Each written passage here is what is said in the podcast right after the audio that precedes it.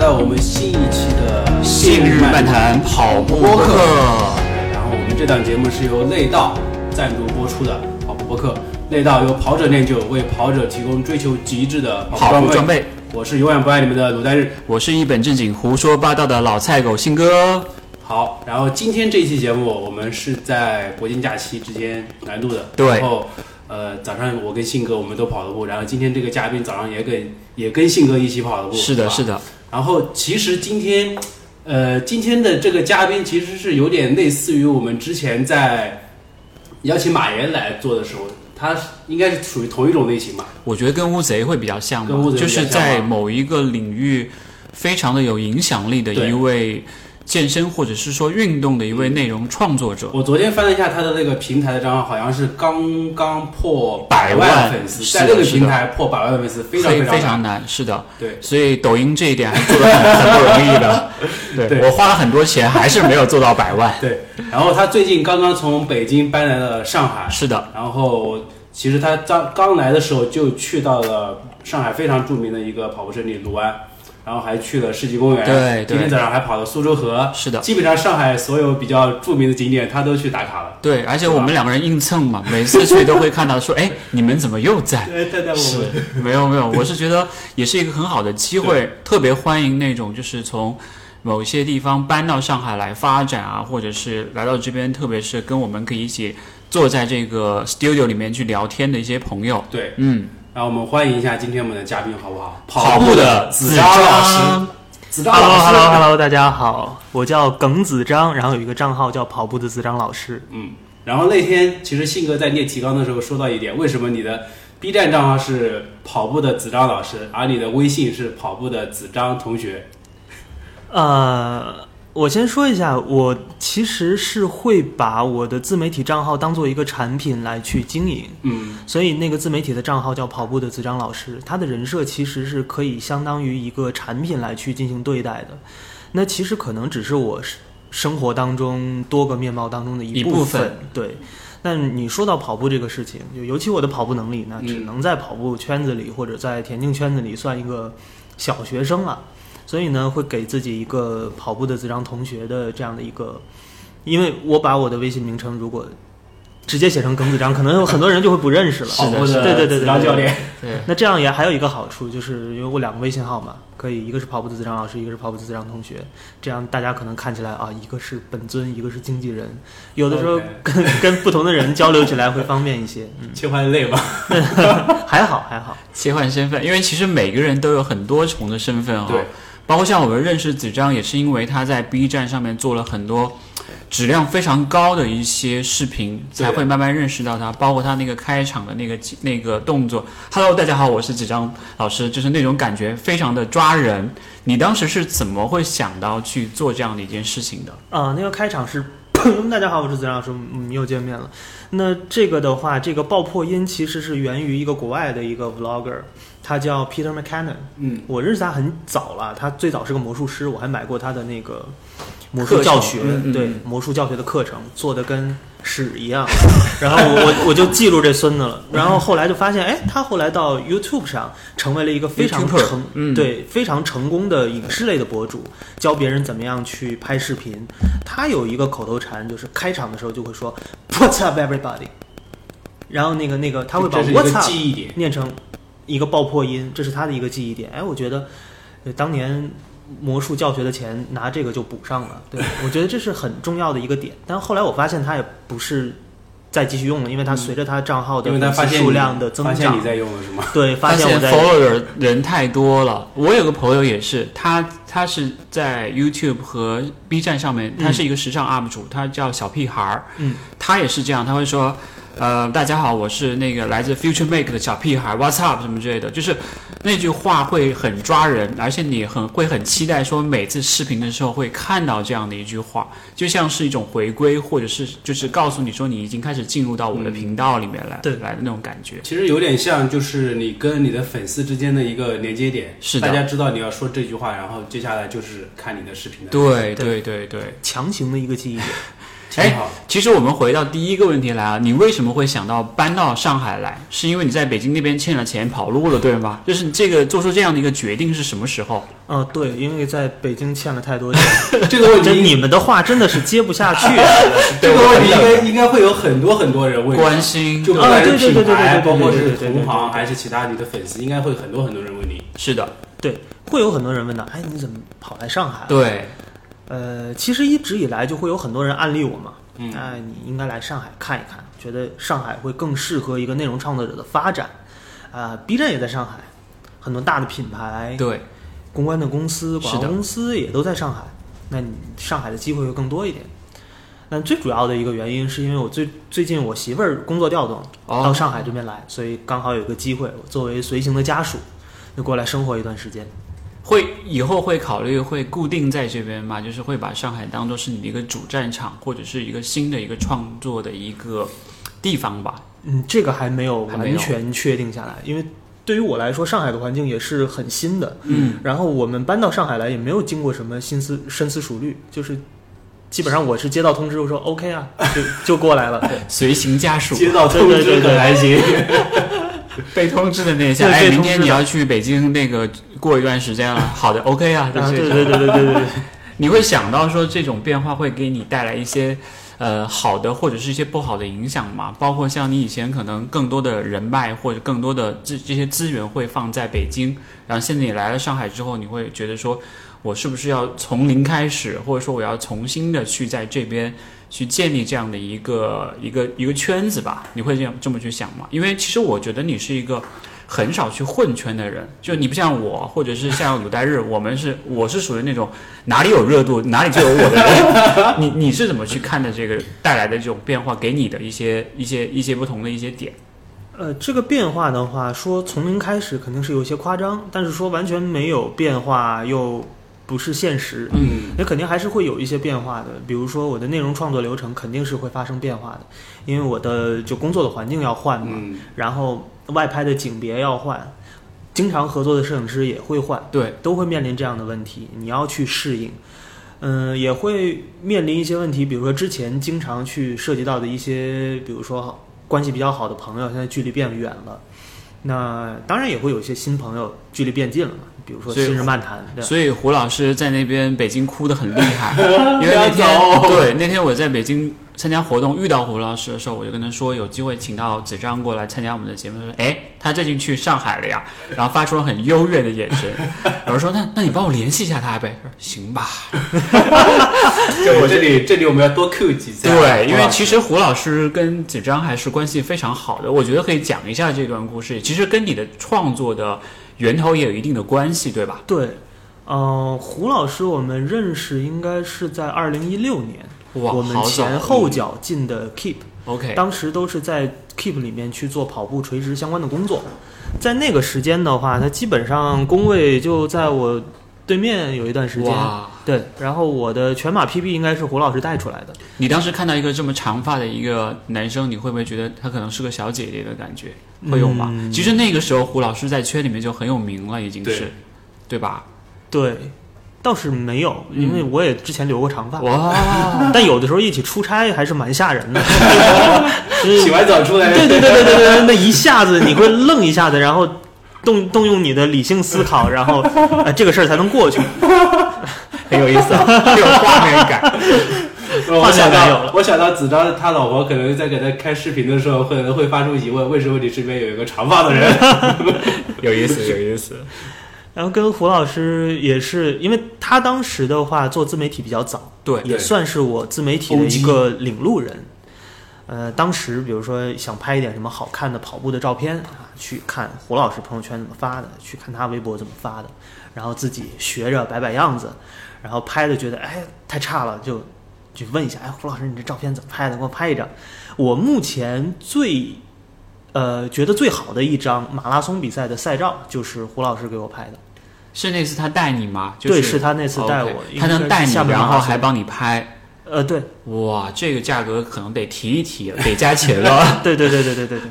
因为我也算是蹭的嘛，因为他当时带的还有其他人 哦更贵，对哦 OK OK 嗯 OK，所以你你刚刚说，就是你进入这个行业，其实是算胡老师帮你领临路的。近门的算吗？呃，如果说自媒体行业的话，嗯我觉得是算；如果是进马拉松这个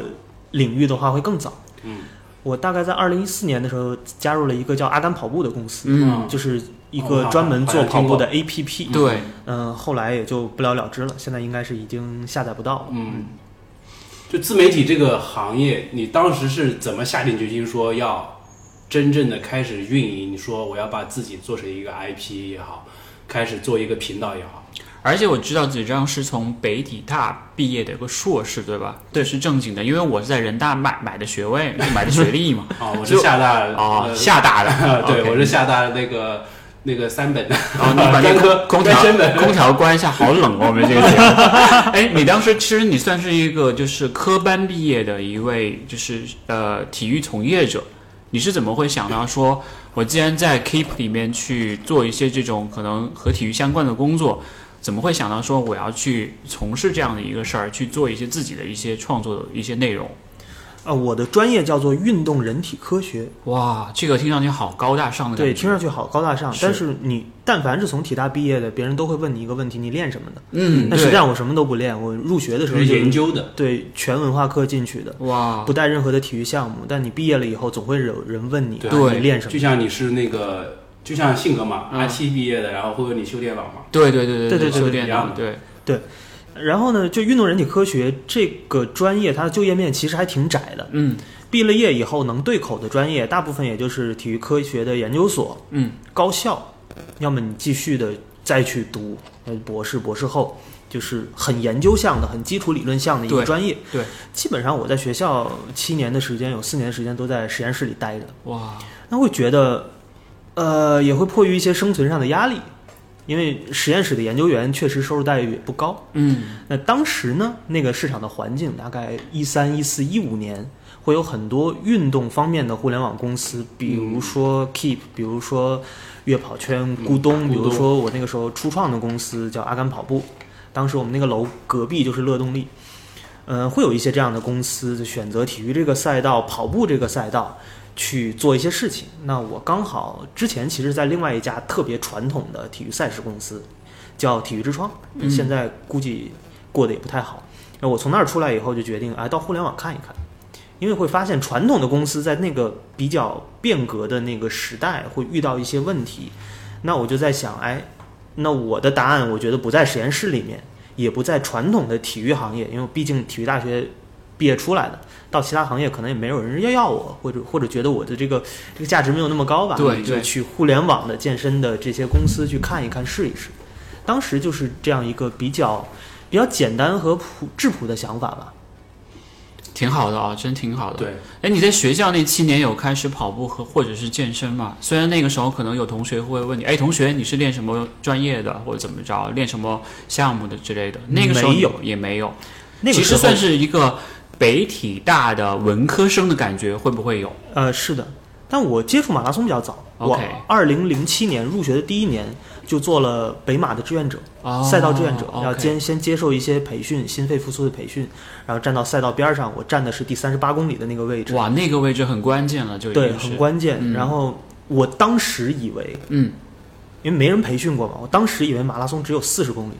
所有人跑到我那个位置的时候，问我马拉松前面还有多少时， 还有多少距离，我都说还有两公里就结束了。 我不知道零七年的那帮跑友会不会恨死我啊。没有他肯定特别感激你，因为对只剩两公里冲一冲是的，就对到了对。对然后到了三十八公里，你会发现大家都会把身上的东西给你，嗯，因为到了那个距离就会觉得什么东西都不很想往重下带了。是的对是的一块巧克力放到我手里，半瓶水放到我手里，还有个手手机机放在寄你存手在我里对，寄存在我手里。还就有那天是后面要你的还给第一他桶金对吧？就是 那种。对对对对对对对对，就是我后来跑马拉松所有的补给都是那一次攒出来的。哦对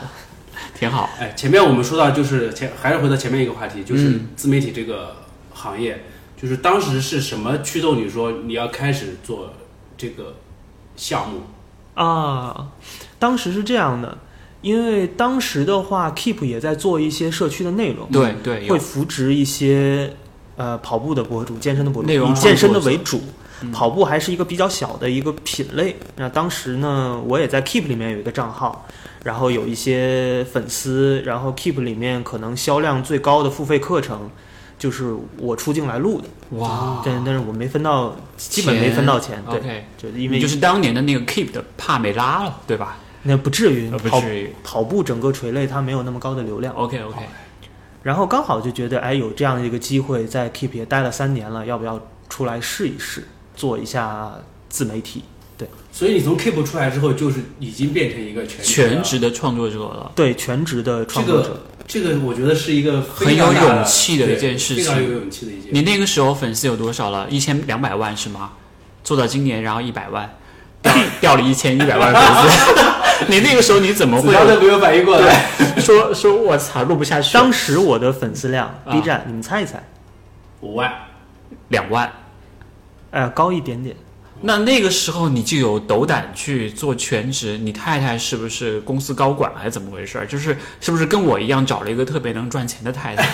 才有这个勇气去做呃这对样的对对事情？对对对对对，真的可你能当比你太太稍微还是要差那一些。啊！别别别别别！哎当时怎不要么会吹怎么会想到说变成一个全职的一个创创作者或者创业者？嗯，当时粉丝量大概就六万、七万的样子，六七万，六七万而的且样子，只有 B 站一个平台，只有 B 站一个平 B 台。站 OK，OK 那个时候，那个时候非如常果有难啊六七万，已经很牛哇很牛逼对，了，非常牛，非常牛对。啊。信哥现在才三千了，对，我还花了不少钱买了， 本来只有五千啊，不，有五百多 的，花了三千多，买了三千对多，这个，我觉得这这是一个比较好的一个起步的一对个，数字数字嗯。但是你想想要真正的就是变成一个全职的自媒体，还是需要下非常非常大的决心。对对，对，因为当时想了一个问题，嗯，就是如果我当时去出去工作的话，大概率也就是大厂，比如说像头条啊、像百度啊，去做一个内容运营，嗯，有偏互联网的工作，对，或者呢，到一家健身的公司去做一个产品经理。嗯，算了一算，这个事儿我未来还能干多长时间？它的天花板在哪里？然后会觉得这事儿有点不过瘾，要不然就自己尝试一下。大家都说机会好嘛，对不对？但是一头扎进去就会发现完全不是那么回事。那是在一几年的时候，呃，二零一九年一九冬年天，冬天，对，到二零二零年初，对那个时候，你会发现你会面临一个问题：当你的粉丝量还不够高的时候，其实你是没有什么收入的。对对然后 B 站也是一个相对来说商业化比较谨慎的一个平台。对，呃，他们老板好死不死说了一句：“B 站永远没有广告。”那这个事儿 就不像 YouTube 上有那种，比如说贴前片中后的那种贴片广告。那没有广告确实是个好事，但对于博主、对于 UP 主来说，就是要不吃知道什么饭，对对对，你你要吃饭，你对没有办法把精力去集中在你的内容创作上是，的你要自己具有一定的造血能力，才可以在这个环境下生活下去。对所以你会发现，五万粉丝、十万粉丝，你接不到什么像样的广告，赚不到什么，钱钱对对而且看我很多的都是学生，那我也不好意思去做一些知识付费，是的，毕竟我的知识也都是从体大白嫖来的。嗯，嗯，所以当时做了一个决定，我另外一个同学做了一家 MCN 公司，嗯那个 MCN 公司呢在做快手，说快手的直播带货当时是风口，嗯兄弟你进去你就能赚钱。老铁，哎，老铁们，所以当时呢我就做了一个大胆的决定，我两个账号一起来做，一边我这边 B 站的跑步内容我不会停，另外一边呢我去做快手的健身的内容，那居然是为了赚钱来去的。会你你自己会觉得割裂吗？对那个时候相当割裂啊！快手的、健身的，以女性为主要群体的内容，然后就是这这个群体，就是大家都认为它钱最好赚，对然后变现的途径是什么呢？直播带货。 ，OK，所以我快手目前还可以看到一个账号，现在应该还有四十万粉丝在，哇，呃，调调完了以后，现在剩四十万粉丝，叫发带哥。发带发哥，带哥很快手，他原来的名字，这个名对字对对很对快手对，，发带哥，就是大家都知道我会带一个发带嘛，嗯，这这名字就很老铁，对不对？很好记。当时直播带货，我最长的一场连续直播二十四个小时，我觉得那个会比你跑一场马拉松还要累，因为直播你是需要不断的对去表达和说是的的，而所且以我做健身的这种，你对练了二十四个小时，对吧？呃，也没有，就是 OK 带货二十四个小时。嗯嗯嗯，但当时借鉴了一个呃越山向海的这样的一个模式， OK 请几个好朋友过来串场，啊我自己可以休息一会儿，对不那对必？须要有，必须啊要有对，自己。一个人二十四个小时， 然后没有胡老师在里面讲了二十三个小时， 胡老师说把这个钱给我结一下。 或者说我来带一带你。啊对，长发哥和发带哥的故事。就当时就发现了一个问题，嗯其实是没有赚到钱的。 OK 后来算了算， 嗯，你要把你的人工，然后 MCN 那边跟你的匹配，粉丝粉丝量确实涨起来了，但是会发现直播带货这个事儿，确实在那个场合，你是没有办法完全自负盈亏把这个事儿打平的。也让我知道了一件事情，就是有的时候你要分清楚自己的事儿、别人的事儿、老天的事儿。对，其实有很多时候你看到别人赚钱、别人的市场。别人的产品做到一个什么样什么样的程度，但是你回头发现，哎，这个事情不适合自己，就会越来越关注自己擅长的那个领域，领域嗯对擅长的领域、擅长的内容、擅长去沟通的用户的群体，这个才是最重要的。那你是怎么去发现你自己的擅长的这个领域和点的呢？就是包括是健身也好，或者是跑步也罢，你有想过说通过了这样的一次尝试之后，你会把重心又回回归到你自己的那个账号上来？你是怎么发现？就是说，哎，我很长，我很适合做这样的一件事情。你会发现谁更需要你。 OK，对我更需要我太太。呃，对的，就是这种感觉， 就是这种感觉。你通过粉丝的留言，你是能看出来谁更需要你。嗯，嗯，比如说在 B 站，你去做一些八百米、一千米的内容，实心球、立定跳远、体育课的很入门级的内容，你会发现大家很需要你。对，那个时候真的会是有一种子张老师的感觉，就像对一个体育老师一样。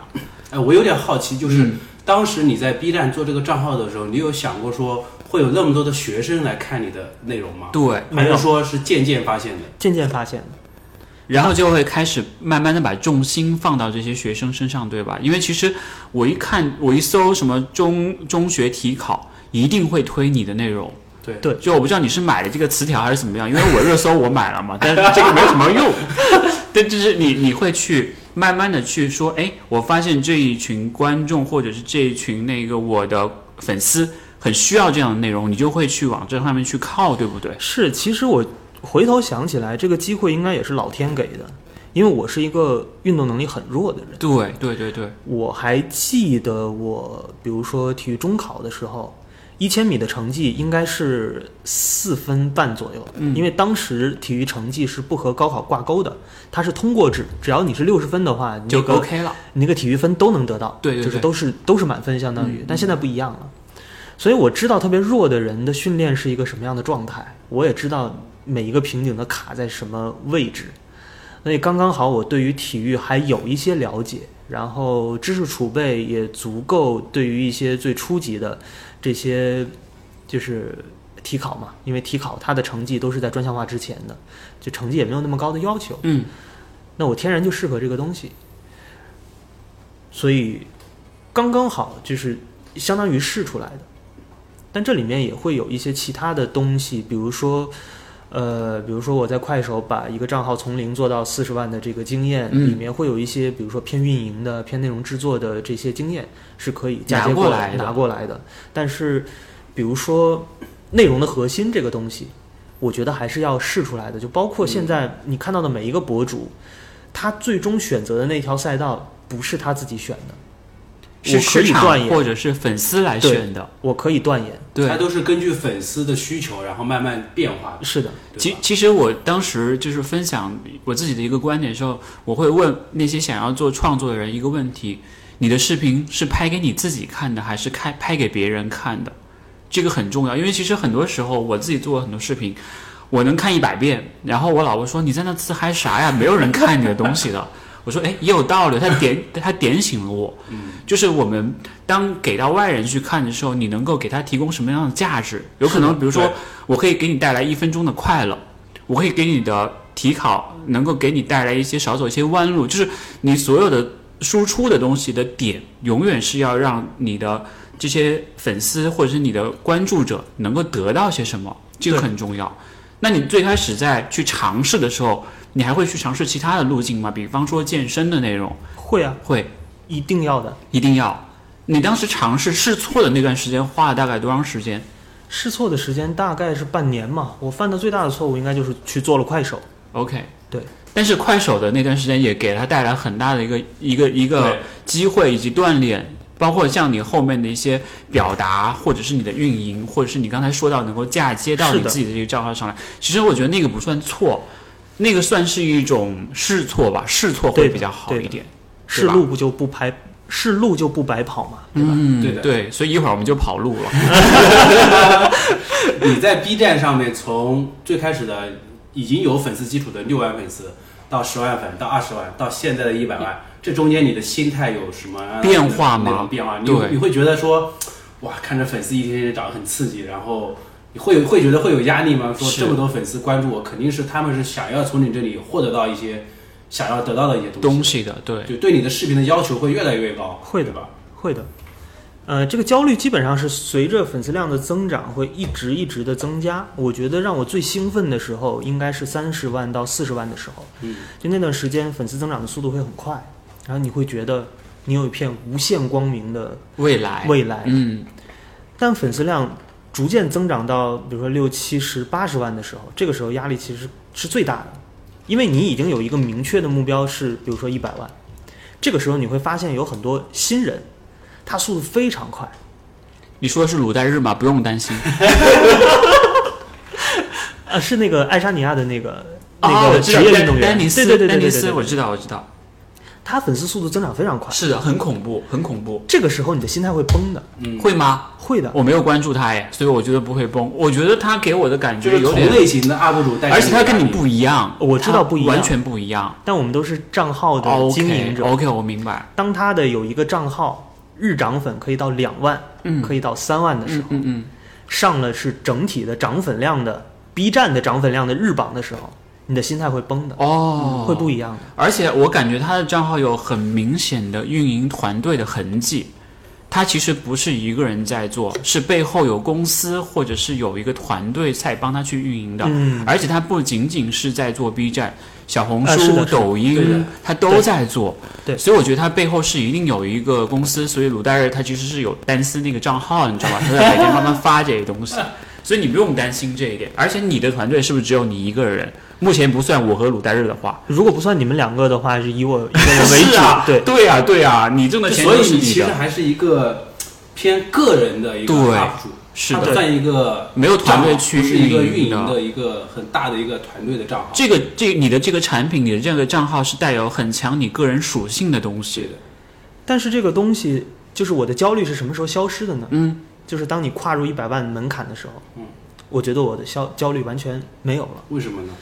我不会再为数字而去焦虑了。我想的更多的是现在有一百万人关注我，但是你有可能会想到，我今天已经一百万了，那我我可能什么时候达到一百五十万，什么时候两百万？对人的欲望是无无止境的，就好像你的薪水一样，你可能当你拿二十万一年的时候，你会觉得说那种带给你的刺激新鲜感只能够维持三个月，你可能下一份工作对的说我要挑战四十万年薪但是人还是要认清现实的。啊，那倒是 B 站的健身博主，尤其是男博主，天花板并不高，可能目前来看的话，就是在两百万上下。嗯，对，有些特别优秀的，可能能到三百万左右，他的天花板并不高。我觉得那不应该是我一个跑步细分垂类的博主，现在这个这个时间点应该去试探的一个数据的目标。哎，你会把自己当做是跑步垂类的 B 站的天花板吗？不会会吗？不会，那你心目中的天花板是谁？是鲁代日吗？就是哦你你不会要老是觉得在 Q 我的名字啦。啊？对，肯定不是胡老师啊，因为因为如果讲到跑步这个话题有点大，嗯，嗯，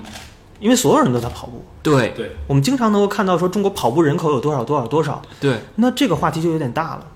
那如果我们拆一下呢？把跑步再拆一下，拆成第一路跑、嗯马拉松，嗯，这是一个盘子，对对吧？呃，学校体育、也又是一个盘子，又是一体个考盘子体考的一体个考盘子，这是一个盘子对对对，日常生活方式化的跑步，我嗯拿跑步就当做一个出出汗啊、减减肥的这生样的活一个方运式动又是一的个方盘式，子啊，就把它把跑步当健身，嗯，就是在这一群人眼里面，可能跑步、举铁、CrossFit、飞盘，大概是同样同等的同等的，对对对对就不同的项目生活嘛方式，生活方式，生活方这式又是一个盘子。对，那如果来这样来看的话，跑步那盘子太大了。对，如果我们去谈论说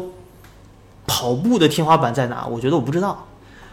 有没有一个人能横跨这三个盘子，我也不知道。应该没有吧？我觉得你像、呃像我们了解的，你像韩寒算是一个比较有影响力的人了、哦。，对，那你觉得他能横跨三个吗？也未必。很你难。像大破节，在马拉松圈里面一基本定上是合吧一个对人尽皆知的一个人了，他能够横跨这些吗？也做不到，对，是吧？对，所以你认为这个天花板在哪里？一千万粉丝、绵羊那种类型，或者是能做到合同学，你觉得会吗？我觉得不会我，觉不得会，我也觉得很难。原因是因为之前我干黄了好几个体育公司。那你就是因为没有加入合同学团队，你把他干黄了，我就佩服你。呃，原因我是认为跑步或者说运动这件事情，它是一个低频非刚需的事情。嗯，刚需就是说你不做不行，一日三餐我们要衣食住行这些嘛。但是经过了疫情这几年，其实我们对于运动的需求和这种重心会有一些发展的，甚至是在讲这个健康运动大产业嘛。是的，概念可以讲，但是你依然无法去撼动这个事实，它依然是低频非刚需。对对的对，我同意它。无论怎样去发展，它都是低频非刚需。所以，如果一个健身博主他想，比如说干掉何同学，我觉得这事儿不太可能；就干掉绵羊料绵羊料理，我觉得这事儿也不太可能。所以，他的那个天花板应该是要比一些高频刚需的这样的领域要低的。我觉得这是一个合理的范围。哎，但是你有没有想过，如果有一天何同学或绵羊开始跑步了，那他们算不算是一个跑步 UP 主？不算，也不算是吧？不说算。明他们接到了跑步品牌的广告。对啊，对啊，对啊。因为其实现在聊到广告这件事儿，就是其实很多的品牌开始破圈，就会找对的一些不是的在跑步 UP 主里面的人，因为其实大家 cover 的人群差不多。比方说，关注我的三千人里面有五千人都关注鲁代日。就是我，如果如果我是一个品牌方，我可能只会投其中的一个人就够了，对的而且我会选择便宜的那个。是的，但是如果我找绵羊或者找何同学去推一双跑鞋，或者找韩寒，或者是找一些明星的话，那肯定覆盖的人群是不一样的，对是的。对吧？所以你有想过自己去破圈，或者是说你去影响到更多的人这个点吗？有想过吗？这个肯定要想，但具体的方式一定不是现在的方式。就是就我认为我现在的目前的内容质量，可能它的天花板会在一百五十万之内。我不认为我现在的内容的内容质量可以突破这个天花板。嗯，如果我要想突破这个天花板，我一定要做出一些更不一样的内容，更有价值的内容，让更多人看了觉得这个东西对他们的生活有帮助的内容。嗯对，哎，我突然想到一个问题，就是你在之前的这一百万粉丝里面，呃，创作的内容里面，你你之前有试过，比如说我今天想发一期不一样的视频，来试试大家对这期视频的反应吗？就是这个试错的成本会不会变得很高？当你拥有了这么多关注者之后，你会不会说，我担心我下一条视频的播放量对，的或者是这种互动会大跌，或者是我大涨？你有想过这个问题吗？会想，会想，因为你的内容不可能就像沙漠里开出的花一样，嗯，就是它一定是在你之前的这个土壤对当土壤中里去面长培养来出的来的对东西，新东西可能要慢慢的加，不可能一下子一条视频和之前所有的视频完全不一样的那样的结构，那样就会比较 冒险。那是被盗号了，你知道吧？ 也不一定，可能会做一些类似的尝试吧。嗯就比如说跑步的子章老师和跑步的子章同学，这里面还有一个梗，后面我会用到。对，哇，很好哎。然后鲁代日已经开始编辑他下一条那个 B B 站的那个视频了，叫跑步的鲁代日老师和跑步的鲁代日同学。还有跑步 的鲁代日教练，笑死 了！哎，你做了这么长时间，你有认为自己最强的一点在哪里？最强的一对点，，就是你的输出，你认为你能够提供给到这些粉丝朋友最最好的一个地方，或者是你觉得你不可替代的一个点在哪里？不可替代的点，对，就比方说你能做到，丹尼斯做不到；比方说你能讲一口很流利的普通话，他讲不了。你有想过这种这种你的价值吗？你的你的最强的一点在哪？我觉得有两点吧，也都是身边的朋友告诉我的，嗯因为身边会有很多，比如说，呃，现在在高校工作啊，或者在科研机构工作的人，看过我的视频，他们对我的感觉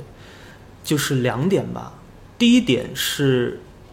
我的内容还是有科学依据的， OK，对，因为读书的时间太久了，有些东西看不惯我是不会说的。就是有些 paper 会去支撑你的这些观点，对吧我我其实看 paper 不是很多的， ？OK，我看教科书会更多一点好的，因为有一些 paper 它里面会有一些，就是它 paper 太新，或者它 paper 有一定的局限性，明白。而且运动科学嘛，嗯它是一个纯应用科学，条件科学，它那个条件特别重要，嗯，把那个条件去掉了，它可能什么都不是。，对，所以可能运动科学里面最重要的就是那些前人已经摸爬滚打了很多年剩下的那个东西，呃，那个东西推广给大众，我觉得是最重要的，而最可靠一点的对东最西，可靠的，大家普可适能性会更对，强。普适性会更强，可能大家会看到我拉一些 paper 出来，呃，可能更多是为了说服大家，嗯为了支撑那一个我想表达的观观点对，嗯，另外就是刚刚说了有一定的科学性，另外呢，可能就是用户视角，这也是我在 Keep 的那几年学到的。什么叫做用户视角呢？就是说你会去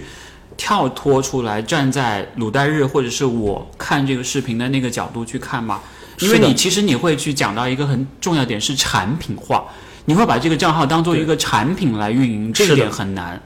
你怎么去怎么去想到说用户视角？我也知道我也能说用户视角，但是我每但次是很难做到。对我每次拍出来的东西都是给我自己看的。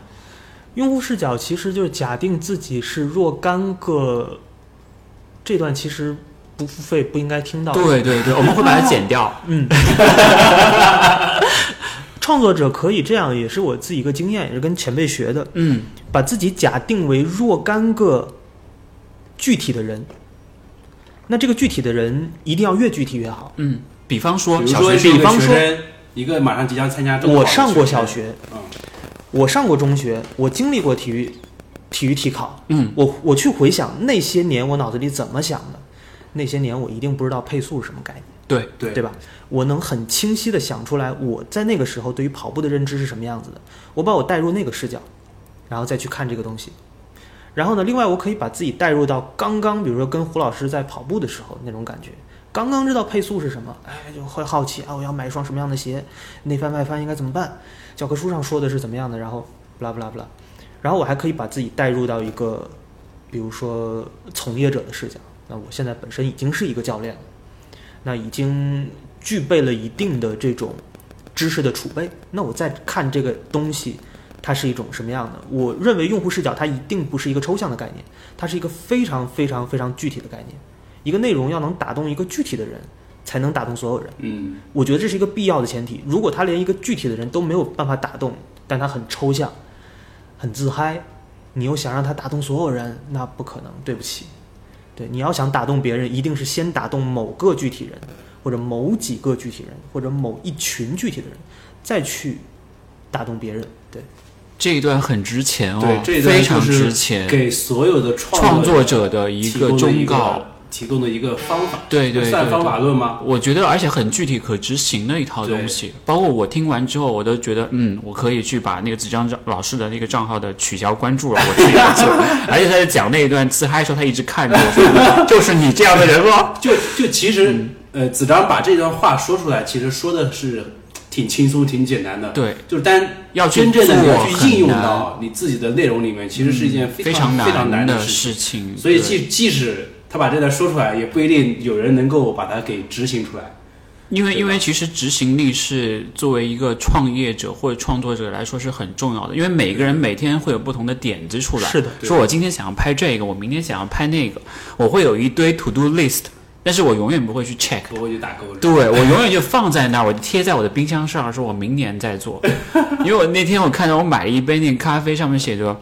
“Stop wishing, start doing”，、啊就是你就我们总是会有想法嘛，idea 对是不值钱的，你只有落地了。对你才你你才可以说我这个事儿是能够做，或者是能不能做成，对吧？对，所以子章，你会陷入那种就是对选题的那种困扰吗？会一直会有。那所以你你你自己平常，比如说你想想选题的时候，你会，呃，你会怎么说？就是会焦虑，说我今天下一刻视频，今天出了一期，然后下一期要出什么视频？你会给自己设个时间线，比如说到某一个点，这个选题必须要想出来。呃，是的，所 以这会给你有压力吗？比较大的压力吧。主要是看那个何同学的那个发布的频率，然后来决定我们发布的频率。那这样的话，大家死得很 惨， 都忘了你是谁了， 真的、啊呃，除除非能够像何同学这样去做到某个领域的极 number 致 one，对极致，致甚至可能是它代表了 B 站的一个极致，对，嗯它才能做到啊如此长的一个更新周期。对当然，这里面也内涵了另外一个事情，嗯就是 B 站本身流量池子不大，那它出一个六百万播放量的视频，差不多可以把一个小的细分品类所有的流量全部都卷完。对，差不多就是这样。就是你因为会去追求这个流量吗？因为其实你说到池子、说到流量这些东西的时候，会想到说我能够占据多少多少流量，或者说那些外来的、新来的那些 UP 主，他会跟我的赛道会有一些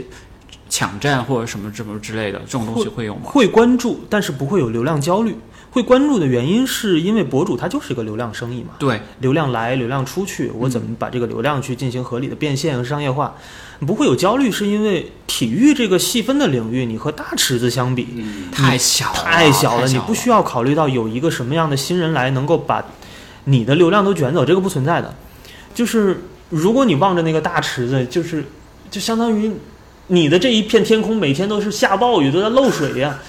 就是你不可能有一个人伸过来一个盆把你的水全部都接走，啊对因为你你把脚往旁边挪一下就好了，就是因为我们上面的流量池太大了。嗯其实还有一个另外一个好处就是体育的生意没有那么卷，没有那么卷。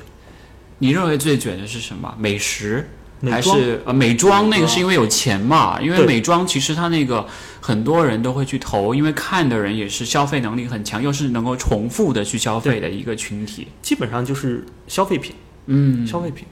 快消。对前面其实我们说到你认为你自己最强的一个点，嗯，但问题还后面还有一个问题，就是你觉得你自己最弱的一个点，这个不能谈的。我当时这个问题已经被纸上划掉了，哦说被划掉，对，说我是六边形战 士，所以看没有啊，这个没有没有啊，我没有话呀， 我没有画、开玩笑的。我们这个节目就是这样胡来，你知道吗？信哥的话你一句对，都不要信，对知道我吗？自己的我不信，我自己的我不 信。他这个他自己问的，你有想过吗？你你现在最薄弱的一点是什么？最薄弱的点，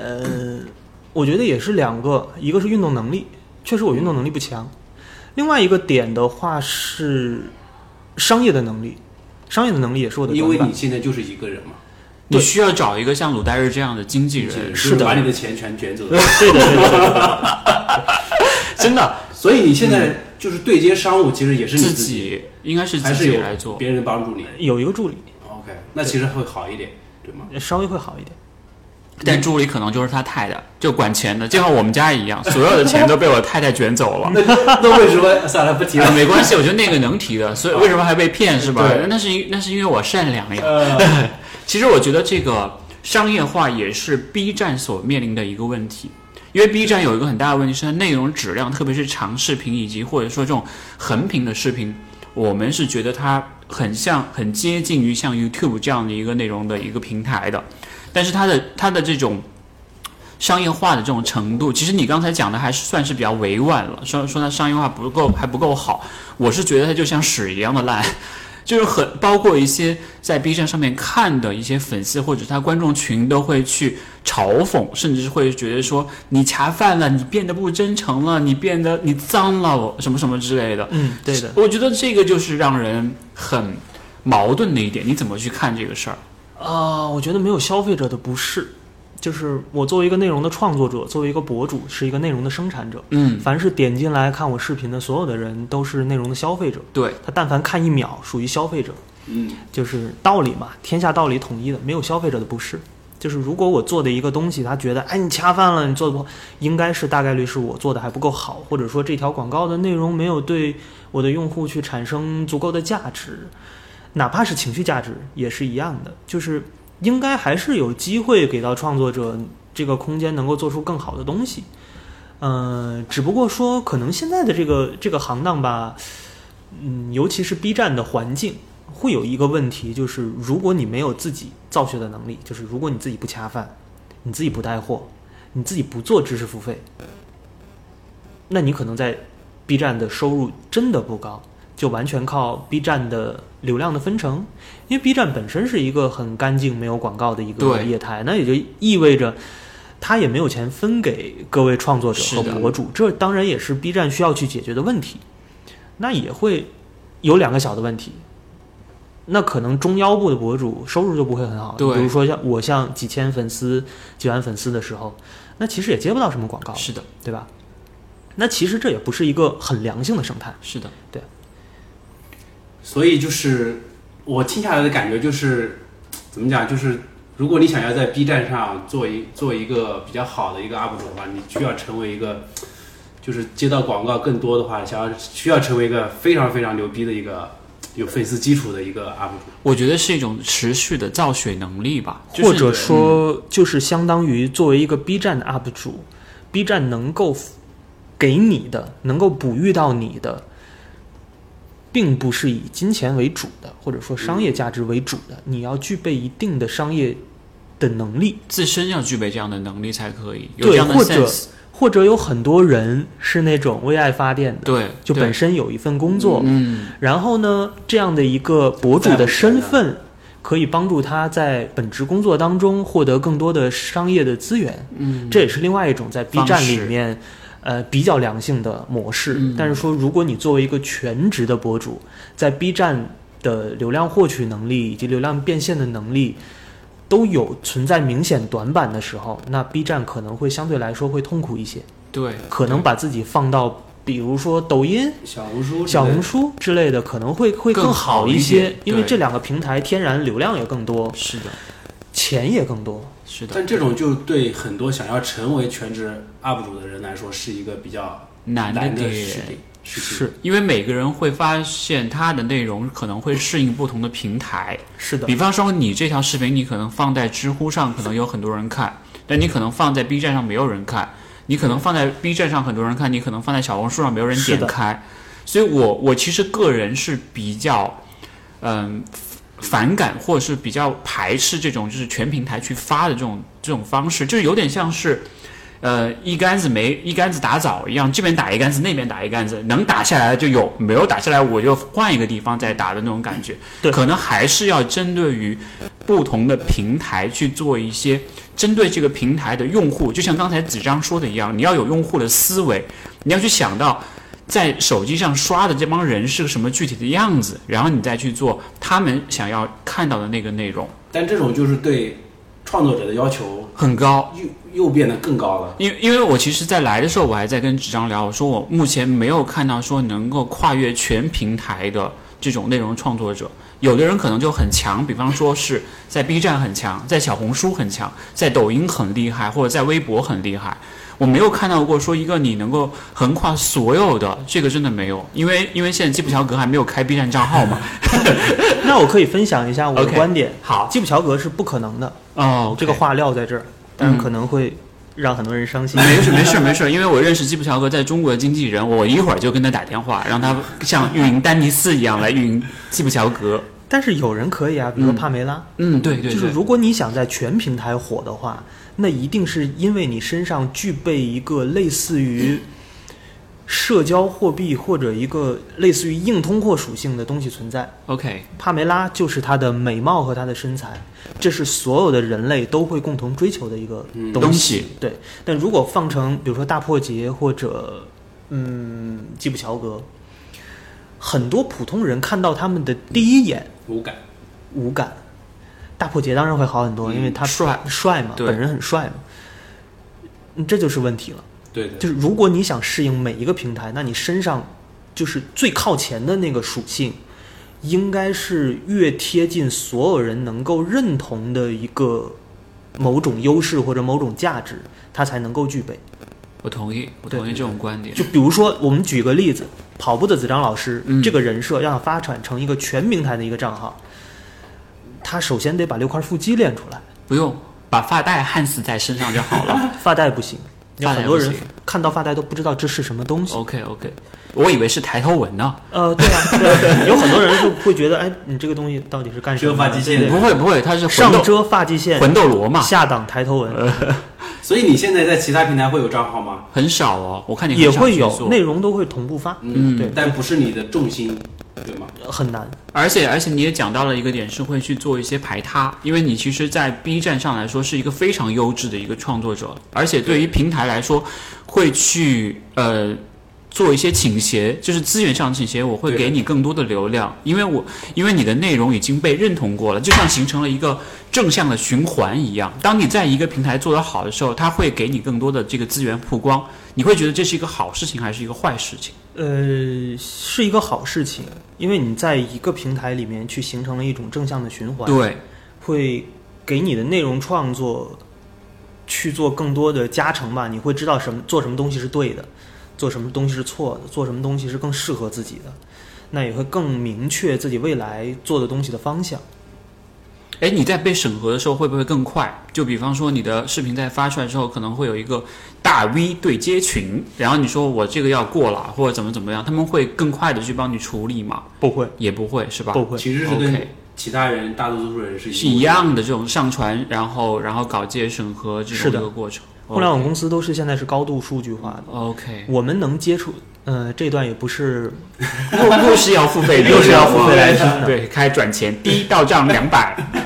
其实我们接触到很多那个运营啊，都是嗯品类运营，对，他负责专门对接一个品类的所对有对的达对人是的或者是一个的品类的生态，嗯，在他们背后还有全平台的运营，他们的 KPI 和 OKR 的指标是不一样的。品类运营可能就是品类的消费，那大的 OKR、大的运营、数据运营，他们要为几日留存来去负责的。嗯，就是大的运营是 cover 掉小小的运营的，所以你最终这条数视频的数据最终能赚到什么程度，并不是你能对接的品类运嗯营能够决定的，它一定是高度依赖于算法。哎，B 站或者说呃小红书、抖音发现了，看你这条视频的人，未来几天打开抖音的概率会更高。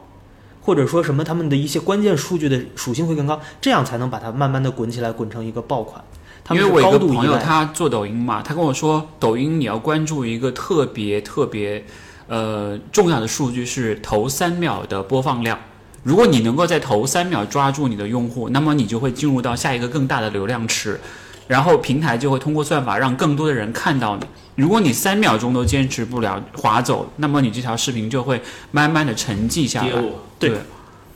所以平台会有的时候会给给到你们压力吗？比如说一些流量、一些帖子之类的。呃，更多的是压力吧，就是你什么时候，就是比如说一个星期没更了，嗯云音会跳出来说：“哎，你最近怎么样啊？哦，该续上 了。所以其实，所以其实你们他们对于你们的要求，也不其实也不能算要求吧，就是他们对于你们的需求，还是说让你们更多的是发视频、发视频、发视频。哎，但是更频繁的更新未必是一件好事哦。”这个就是嗯需要自己来把控。对对对，频率其实很重要。比方说，有的人适合周更，有的人适合嗯、半年更或者怎么样，年更博主也有。就是每个人有他自己的一个配，嗯就像配速一样，你会想到说，你会给自己一个大的一个方向，比如说我要做哪几块儿的内容，我可能这段时间发哪一块儿，你也会有个大的 picture 嘛，或者是一个大的一个规划嘛。之前有，嗯，但是百万以后就把那些东西就完全打散了。为什么我觉得需要一套新的体系。 OK，我觉得需要一套需新要的他体需系。要建立一套新的体系了。就是你跑一百公里需要一双好鞋，嗯那你跑一千公里需要一辆一辆好车， OK，就是大概是这个概念。我明觉白得明白。我要做一些不同的事情。因为我之前接触过一个也是很喜欢的一个跑步 UP 主，他说他想要把他的账号做成一部做做成一本跑步杂志的感觉，我就觉得每个人会对自己的账号会有一个是的定位嘛，对，会去打他想要吸引到的那个人群嗯是的或者用户。你还记得你第一次面对镜头的那种感觉吗？会不会觉得自己像没穿衣服一般的羞耻？第一次面对镜头，对你对着镜头说“砰”，我是那个爱跑步的子江 老师，就是你会觉得很奇怪，或者是觉得你在很难为剪剪情辑的时候，吗你有一多看看几遍这个对，开头啊？我想不起来了。嗯，大概是什么时候？第一次录视频就很久了，就是在 OK Keep 的时候 OK，对，那个时候还没有是还不是一个全职的嗯嗯博主，你是怎么样去适应这种跟镜头讲话的感觉？因为其实我们很多时候自己对都很难为情，很奇怪。呃对，会有这个感觉，会有这个感觉。我想了一下啊，你如何让这个摄像头变成了你的身体的器官之一？你会很适应它我之前有很长时间是在做舞台表演，啊？啊，呃，我从高中开始变魔术，呃哦哇，我是全国的魔术亚军，哇，所以我不太切现场表演。哇，但是转换到镜头的时候，你也会发现会有一点奇怪的感觉。嗯，但是我克服起来，说实话就会很快，很快，对，可能也是有这个天然的优势。那如果硬要说有什么能够分享给你们的，如何去换一个好的相机，不是得加钱，也不是，就是不断的拍吧。因为我其实看那个飞猪老师，他就讲过这个事儿，他不是做那个频繁开箱嘛，嗯，他说他最开始也是很不适应那个对着镜头对，讲不话的适应，不适应，他这么做，他一天录二十四个小时，手机就开在那儿，然后每天就跟那个手机讲话，啊，可以，讲到最后成为了这种就是完全没有任何感觉了，呃，是那种也是一种办法。也是一种办法。嗯，你当时是怎么适应的？就是因为你之前有舞台的表演经历，对，应该是这个，就是我不太说会觉得说面对别人去表达自己的观点是一个很高的门槛，嗯这可能和其他人不太一样。嗯，嗯，但是内容的脱创敏作，我觉得是 OK。脱敏是一种方法，脱敏是什么意思就是说你很害怕摄像机，对你天天拍呗，每？OK，天都拍，每天都适应拍，它，就去适应它。对，强行脱敏它， OK，我对明白你的意思。摄像机又不会杀了你。对是但是就是有人会干羞耻感啊，对羞就耻是感。我拿着手机在外面拍的时候，就会觉得很羞耻。脱敏就好了。我记得我是非常讨厌宠物的，嗯我媳妇儿非要养一只猫，嗯，前大概一两个星期吧，我整个人都快要抑郁过去了。对我是没有办法适应的。但后来不知不觉就好了，因为它就在你身边，你也弄不死它，对不对？ 发现太可爱了，是 吧？也我到现在都不觉得宠物可爱，但是我现在是是可以的，能接受它了，能接接受，就是它了完。全脱敏了。 OK OK，脱敏，我知道你这个意思了，对明白明白。 我又没办法，但我又干不掉它，就是它它主子很厉害，对不对？ 我知道你们家的家庭一个地位是什么样的，猫，然后你老婆，然后才是你。对，所以我觉得脱敏是一个方法，嗯就是，总之这个东西你又逃不掉，对，你又必须去做，嗯那就一遍一遍来呗。这个事儿又不给不会给你，对，这其实就是对对对很多想要成为这个行业里面的那些创作者的时候，你必须要去做的一件事情，是的必须克服它。如果你不克服它，那你就就不要再做这件事情。其实我们想通过这个节目，也是想告诉大家，钱没有那么容易来的，对不是飘过来告诉你说，因为你长得帅就对，可我以今给天就到要你。选你，其实不是没有没有，嗯。但这里面还有一个东西可以分享给大家，就是有的时候我自己会觉得自己在摄像机前面是不够不够有状态的，回看嗯素材的时候，为什？么？就你没有办法百分之百的就完全保持那种饱满的状态，嗯你会发现，哎，一直今天输出状态不对，今天这个表情不够好。那你还不够会再动人录一条吗？保会一去条？会去再录一条， OK 然后有的时候就会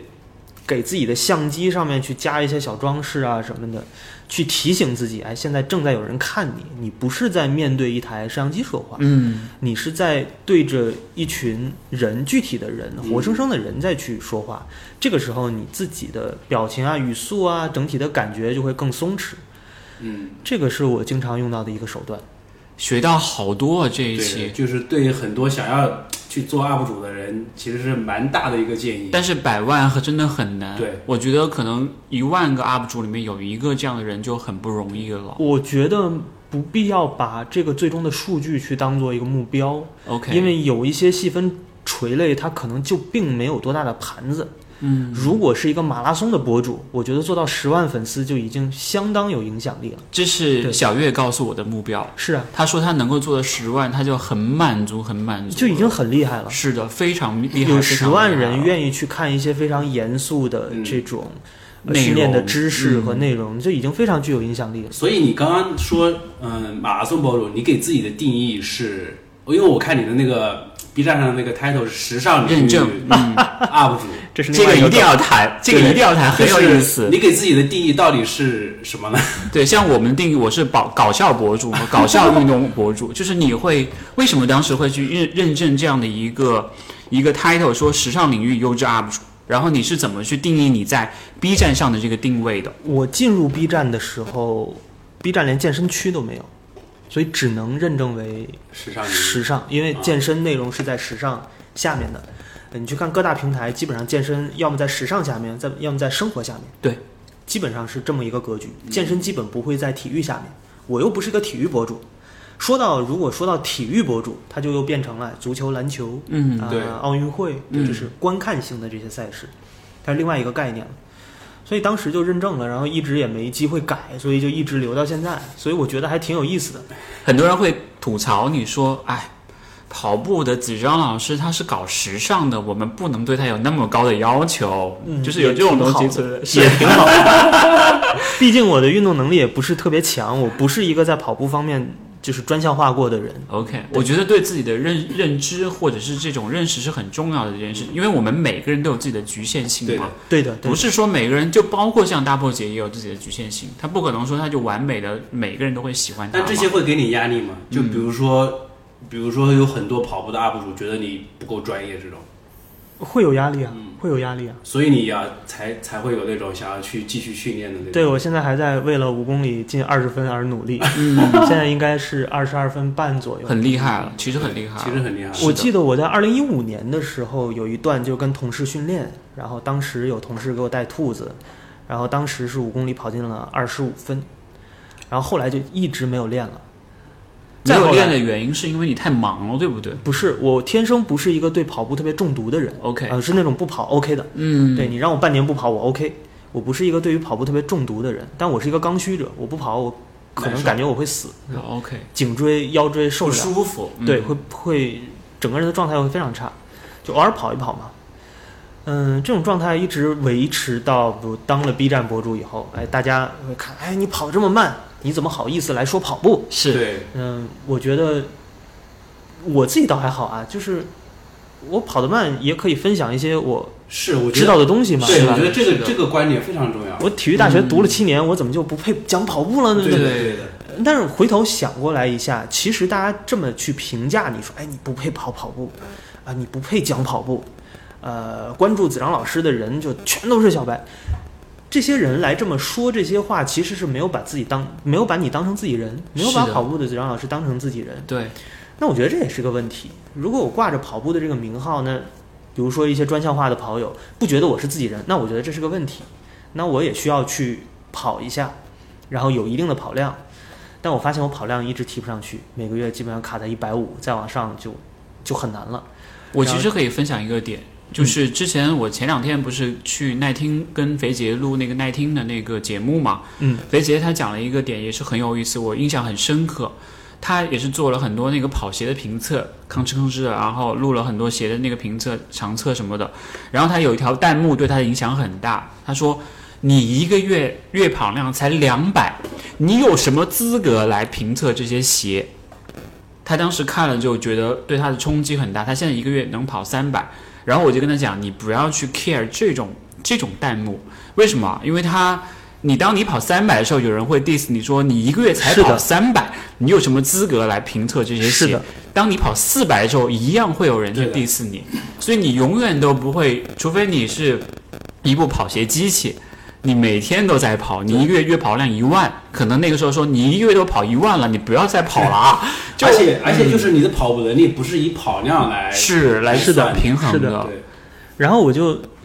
尝试让自己跑得更快嘛，嗯然后二十五分钟练到二十三分以内，我觉得对我自己是已经一个很大的突破了。在我上学的时候，我自己是不信我自己的某些体能素质能够达到当兵的及格线的，嗯，我觉得我不配。因为很多时候把五 KPB 也是当做子章老师的一个标签一样，很多人会说，对哎，子章来上你们的节目，你一定要问他一下他的五 KPB 什么，就变成一种执念一样，二十二会分不会半，会不会变成一种执念？就是有一天你说我能跑进二十分，那真的很厉害，很厉害了。我不觉得跑进二十分很厉害啊。嗯三级运动员标准摆在那儿嘛，嗯嗯十八分都跑不进去，你这还不是一个五公里特别专项化很强的人。嗯你可能专项化了，但没有那么强，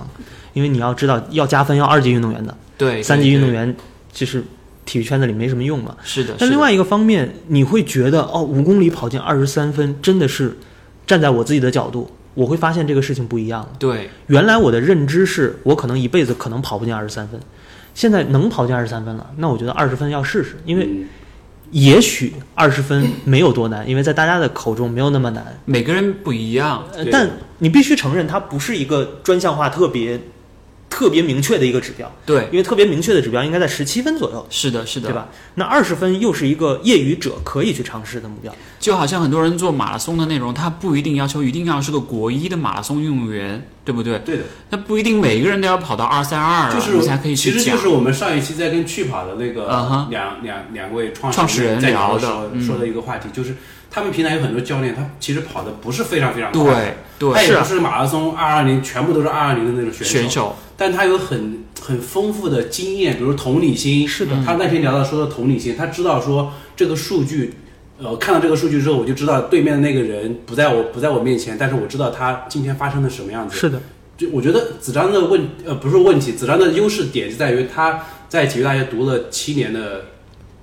学习的这个时间，嗯有非常非常强的理论知识。对这个是很多跑步的人，包括我们现在这些跑者，他他所不具备的。我对们可能就是我们我们大学可能读的什么，比如说数学，比如说读的文科的东西，比如说读的什么人力资源这种东西，我读的电竞，就是我们对这些教科书里面讲到的人体科学也好，包括训练也没好有那么系统的对，认其实识，是没有系那么系统统的认认我识。们所有的认知来源于网络，包括一些其他人给我给我们灌输的一些点。这个也是我在实际做博主的时候能够发现的东西。有人说，哎，你跑得不够快，你就不配聊跑步了。我觉得不是的，对的，嗯、跑得快当然是衡量一个跑者这个能力的一个标准，对一个维但度，事实上你必须去承认，跑者喜欢的东西都不是跑得快的人做出来的。也是而且一定不是。嗯，就是你要真把你自己的精力完全都花在自己的训练上，你是做不出别人喜欢的东西的。比对如说是跑鞋的设计师，他不可能跑那么快的，对，对吧？但是他会找一些顶级运动运动员去对啊做，，但是他做要一些他要去这种了测试解，比对，如说赛事总监，嗯，你不可能看到任何一个跑步的特别顶级赛强事的对赛事总监，是的是的他跑步能力特别强，我同他意做不我到同意我。同有意很多人都可能之前是跑者，但当了赛事总监以后，身体反而运动能力变差了。对这这样这样的其情实况其实发跟现 NBA 里面有点像，就是很多优秀的教练，他其实很多很多时候他可能就是在板凳席的那种，对对吧？但是这里面背后还有一个事情，就是你不懂的东西你是装不出来的，对的，就是你向下扎的那个根要足够深，你才能往上去生长。嗯，我也会不断的去看我自己之前做过的内容。那其实播你放会量去最好你的，会去修正之前内容中出现的一些刊物或者是一些问题吗？一会去定会的， OK，因为我接受比如说康复体系和体能训练体系会比较多一点。嗯，有一位体能的大咖，鲍爷他曾经说过，就是我自己的训练方法只有一半是对的，问题是我不知道是哪一半，因为运动科学本来就是一个呃实验科学，实验科学，而且它偏应用，它是个条件科学，它有个条件是前置的，嗯，在那个条件下才成是一个立东才成立的对东西，对，所以会不断的去修正，去看自己哪些东西是最受欢迎的，大家觉得最好的。我盘下来其实是比如说拉伸类的、播放量最高的是不是拉伸类的、 ？OK，体能训练类的体能训练，这两类的，就好如果我们马抛上马开上就去做，如果我们抛开体测啊， 然后我回头去想，哎，的确，我在体育大学七年的时间，相当系统的一个生理学和解剖学的知识。然后我在后面几年，基本上玩的比较好的同学都是搞体能训练的，嗯要搞康复的。那对这些的话，有些东西我确实能看懂，然后我能把它去为跑者去做出一个最适合的东西，这是我擅长的东西。那你说，如果就是类似于什么伤病预防啊、体能提升啊，这是我很擅长的领域。但如果到了比如说实战，确实我不擅长。 我觉得你很 real talk，就你这是没真有的去这是说这种呃你不擅长的东西。其实我没有必要让你说不擅长的东西的，我们会把这段剪掉。不用剪，就是有些东西是装不出来的。是的，我同对意的这一点，那我比如同意说这一你点。你跑步，你想跑进二十分钟，你在整个那一圈的过程当中，你的配速应该怎么分配？你的主观感受是什么样的？前面一圈你要压到一个什么样的感觉？那这这些东西我讲不出来的呀。而且这个是需要天时地利人和的。那一天你的状态要特别是啊好，对的天气还要特别好，然后你当时的那种策略也要特别好，然后再加上一点运气，你才可以说把那个能够推到那个极致，而不是说你每天都能够说我五 K 进二十，五 K 进二十。我觉得那是个魔咒，对不对？对，也包括如何去识别每天自己的状态怎么对嗯样，这我觉得是一个实战教练特别重要的一个点。那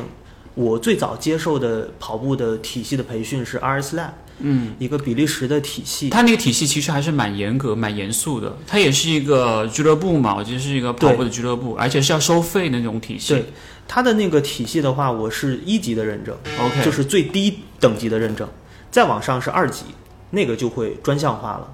那我其实是第一，就是最低的那一级入门的那个入门的槛那个 OK，嗯等级，然后我又精修了一个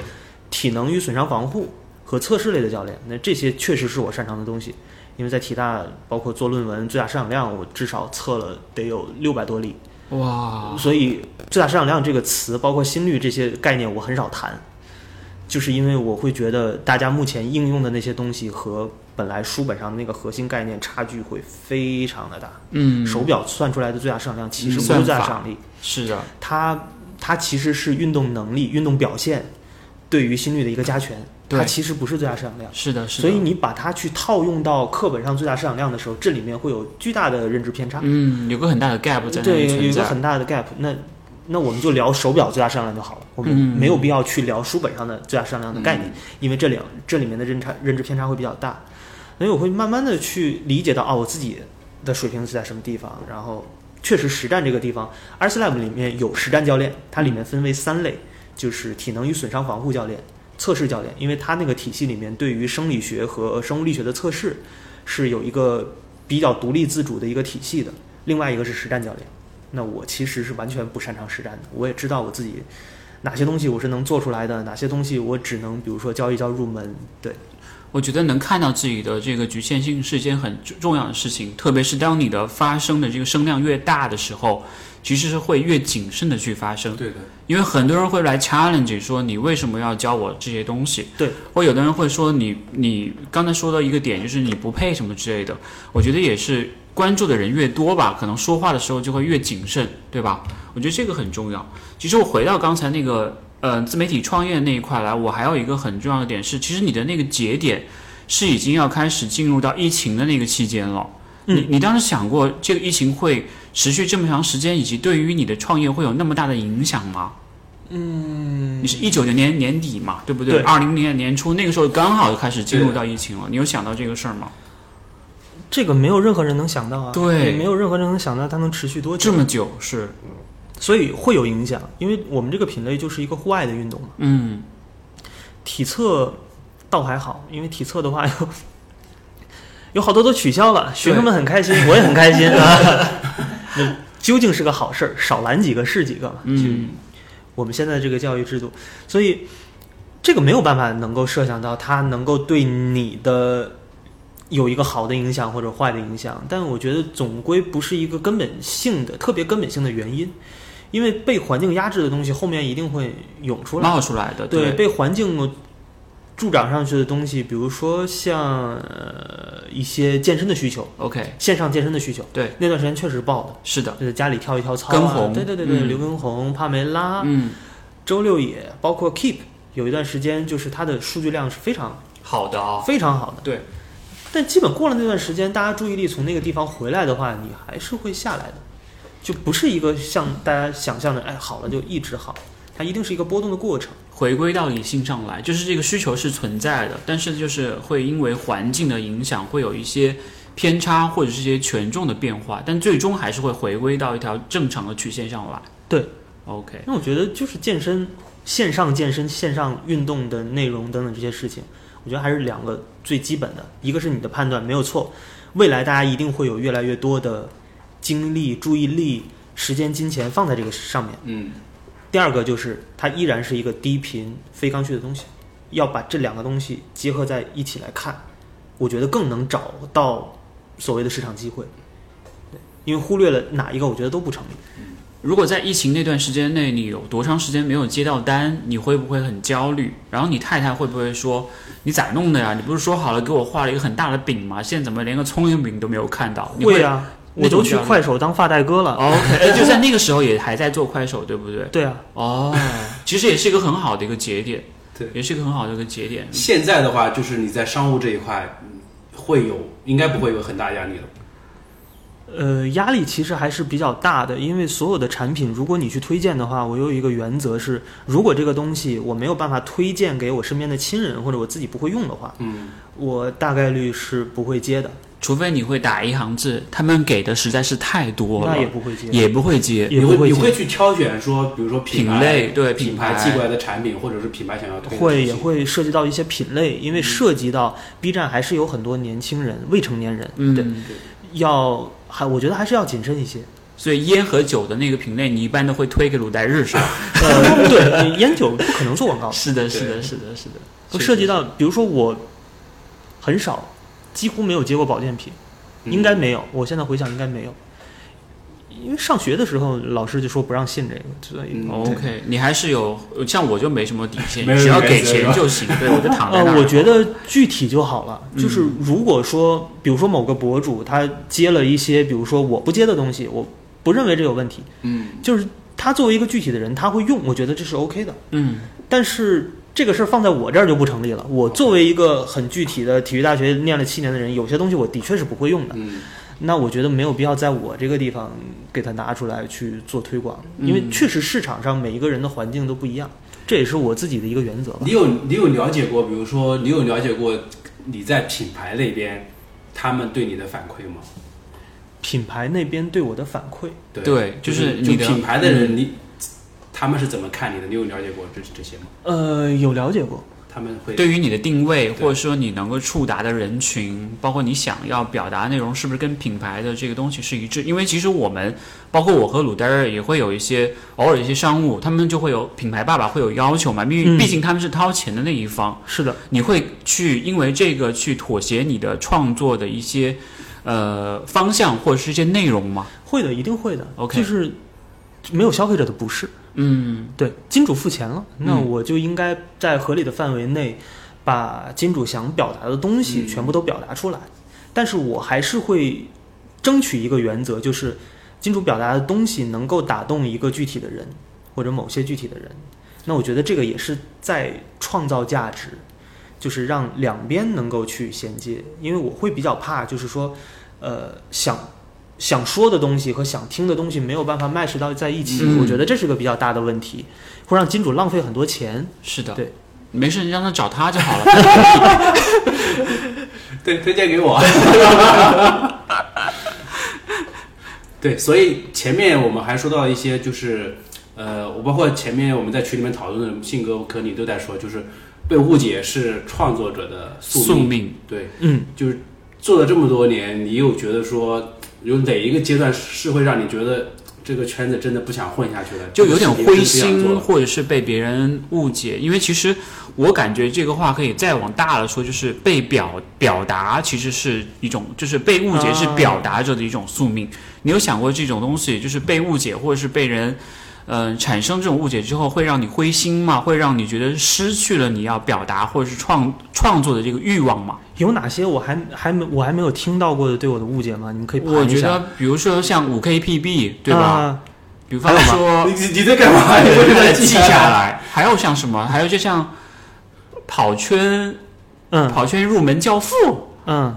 或者是什么？ 我记得当子刀时你在为什么把它写下来？对，因为其实当时也收集了一些这样的一些想法，甚至有人跟我们讲，他说。信哥，你们请子张老师来，一定是会掉粉的。啊我说我们粉丝本来就两个呀，加上子张老师才三个，所以掉也掉不到哪里去。嗯，因为其实我我觉得们这一期我们我们会涨粉，对，因为子阳老师也不会转，你不用担心。我是觉得这个东西，我们是想提供一个平台，让大家更好的去了解所有的创作者，特别是一些很优秀的创作者，对，而不是说按照我们自己的一个固定既定思维对我们很讨厌这样的一个固定思维，就是很有偏见或者刻板印象，就会觉得说，哎，鲁代日是个什么样的人，信哥是个什么样的人，子张是个什么样的人，我们希望可以突破，去重新去认识他。包括像我们之前请到乌贼、请到灰灰，或请到一些就是在这个圈子里面比较有影响力的人的时候，当他们听完这个故事，我听完这个播客的时候，他们觉得哦，原来他是这样子的。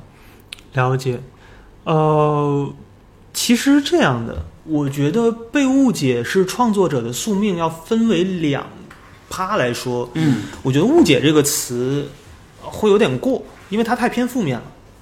我觉得可以把这句话改成：作为一个创作者，你是不可能百分之百被正确理解的，对或者按照你表达的原意来被理解的。就比如说，那我教跑步的子章老师，有很多人说，哎，你不会不配谈跑步，你不专业，呃，对，有人哎，这是一个这么标签给我贴上讲，。是是的，当然还会有很多人挑挑一个标签给我贴上，哎，子章老师是 B 站里面讲跑步讲的最好的、最专业的人。嗯，这两个其实都是误解。我是咱们国家最好的跑步教练吗？一定不不是，对，大咖是我们都知道是什么水平的，就嗯这个一定不是。那我是那个最烂的吗？也也一定不是，对对，所以其实就是，他不可能是你完全的理解啊，我是一个什么样的人，我平时在怎么样的工作，我究竟我的真真实的水平是什么样子的，我科研背景是什么样的。没有一个观众有这个义务去把你完全了解下来。我们对认识，我们认识整个世界都是靠标签贴标签。对呃对可能认识我的话，跑者会给我贴上一个标签：这这货不能跑，这货跑量低。这标签只给我直接给我贴上。对，我们都是靠标签来认识别人的。那标签的另外一面就是，你会把我抽象化，我我在你面前不再是一个具体的人。但这是我们认识世界的这样的一种方式，所以我觉得没有什么的，大家看不惯就说就好了，就是没有消费者的不适。你点开我的视频看了，你有任何的想法，这都是读者的自由，这也是创作者和读者关系里面最有意思的一点，就是我们是平等的。就我不喜欢用粉丝这个词，我喜欢用关注者，说有多少多少的关注者，因为我们是完全平等的。在某一些时刻，你会反驳我，你的观点，你作为一个具体的人发出的某种声音，你会反驳我，那我也会根据这些声音去改变我创作的过程。我特别又有一点，我觉得是嗯那需要付费听的啊。读者和消费者一定会告诉你你有没有问题，嗯但不会告诉你问题在哪在以及哪如何解决嗯。是的当一个人，比如说指着你说：“哎，你你跑量都没有三百公里，你你怎么能测鞋呢？”这个时候，你一定要敏锐地观察到有问题，大家觉得你公信力不足不够了，对觉得你讲这个事情不够有说服力，这个问题是客观存在的，但它的解决方式大概率一定不是你跑三百公里就能解决的。嗯，对对同意同意，当读者释放出某些情绪信号的时候，一定这里面哪里出了问题。比如说，呃，我是跑圈入门教父，你们会掉粉，这其实大概率说明跑者没有把我当成自己人，或者说我之前的内容并没有对，比如说马拉松的跑者，或者说已经高度专项化的跑者严有肃的一那定帮的人价值，是对的，是有一的定的价值，嗯，这一定是当下会出现的问题。那我要怎么样去解决这些问题呢？那是不是把我自己之前擅长的东西、损伤防护的东西、测试的东西等等这些东西拿出来，然后给这些跑者、专业化的跑者去做一些内容？这我觉得是一个嗯解决方案。它解决方案一定不是我把五公里跑得更快，对一对，定不是，大概率不是。但是我还是有这么一个执念吧，想把五公里跑进二十分钟，因为我会觉得，如果我不作为一个 B 站的博主，可能这辈子都没有这个机会。我觉得这是我跟 B 站以及整个跑圈的网友的一个缘分，就是我可能如果不是一个 B 站的跑步博主，我连二十三分都不会进。嗯，我就其不实也是那些关注者对你的一种反哺，对不对？是或的者是一种呃鞭策吧，对会会更好一我点。觉得就是一种缘分。嗯那让我有了一个机会，能够这辈子能够五五公里跑进二十分钟，我还是很我还是很珍视这种缘分的。你你会希望跑圈把你当做自己人吗？还是说你不 care？你说我完全不 care 这种东西，当然希望啊、希望是吧？因为我们我是一个我们请你来，其实就是把你当做自己人来的。我们从来都没有。其实我我印象很深刻是那次我们一起在世纪公园跑步那一次，我看到他一个人在跑的时候，我就说我一定要去带着他。为什么？因为他刚来上海，而且子阳老师那说，希望上海的跑者都是充满了 peace and love，就是我们就是那种感觉，就是很欢迎所有的这种创作者来到这个城市，而且这也是一个很包容和多元化的一个世界，是的，对吧？我们不原来是你原来你去带子章了，我在七号门等了你半个小没 时。有没有，我就把他带爆了吧。然后他他他就他当时就报警了，说哎这里有个人在瞎搞。对对对，我觉得这个是很好的一个环境，我不希望出现这种对，谁看不起谁，或者是对谁去隔离不是重谁。点是人家百万粉丝都没有看不起我们，嗯，对，还吧愿意来，而且还不收钱，给了对那么多的信息，真的，对真对的，这期这节目可真的是能我们要把它改成付费的内容来听了。可以的。我觉得核心有一个点，就是嗯我曾经在阿甘跑步这样的跑步垂类公司工作过，也在 Keep 这样的健身公司的跑步的垂类工作过。我自己其实身上是有一层是推不掉的，就是我是一个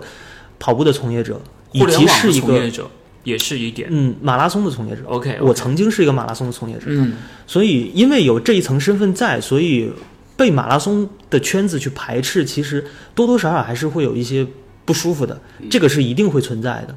但是有的时候就会想，在自己的现阶段，自己所有的业务当中，究竟要怎么做？市场目前最缺的是哪一部分的内容？我可能也会去排一个优先级。这个时候可能也是有一些